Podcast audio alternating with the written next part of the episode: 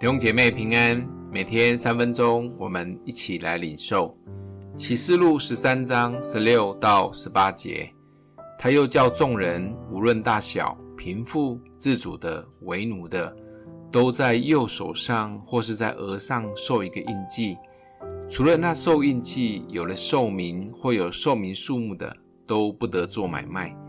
在这里有智慧，凡有聪明的，可以算计兽的数目。因为这是人的数目，它的数目是六百六十六。接续上一章，魔鬼龙被摔到地上以后，继续捣乱，还派出他的左右护法海极地的两只兽出来迷惑百姓及杀害圣徒。海的兽不仅长相诡异，甚至还会玩死而复活、受伤被医治的神迹。一票人被这神机吸引，成为铁粉。不仅如此，他还很嚣张地从地上大声地向天上的神叫骂，还压制了所有圣徒的抵挡。这种气势让更多人狂拜他，把海的兽当救世主。另外一个地上的兽长得比较正常，但能力与邪术与海的兽一样。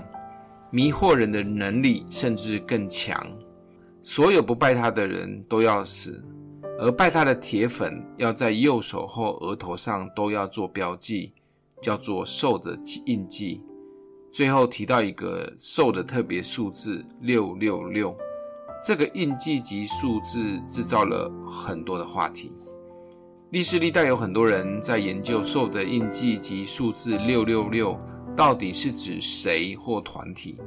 很多人指责以前的暴君尼禄、独裁者希特勒，或把一些宗教团体对号入座，说他们就是敌基督，甚至开始到处贴人标签及指责。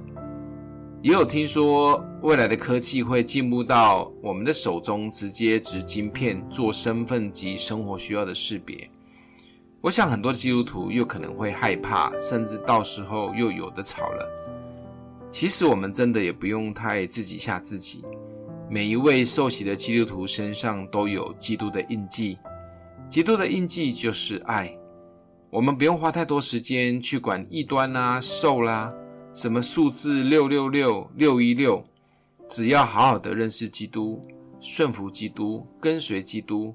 基督在我们身上的印记就显而易见了，不要太被外在的假象影响，更不能随便指责或贴人标签，不然基督的印记没了，就不知道会是什么印记在我们身上了。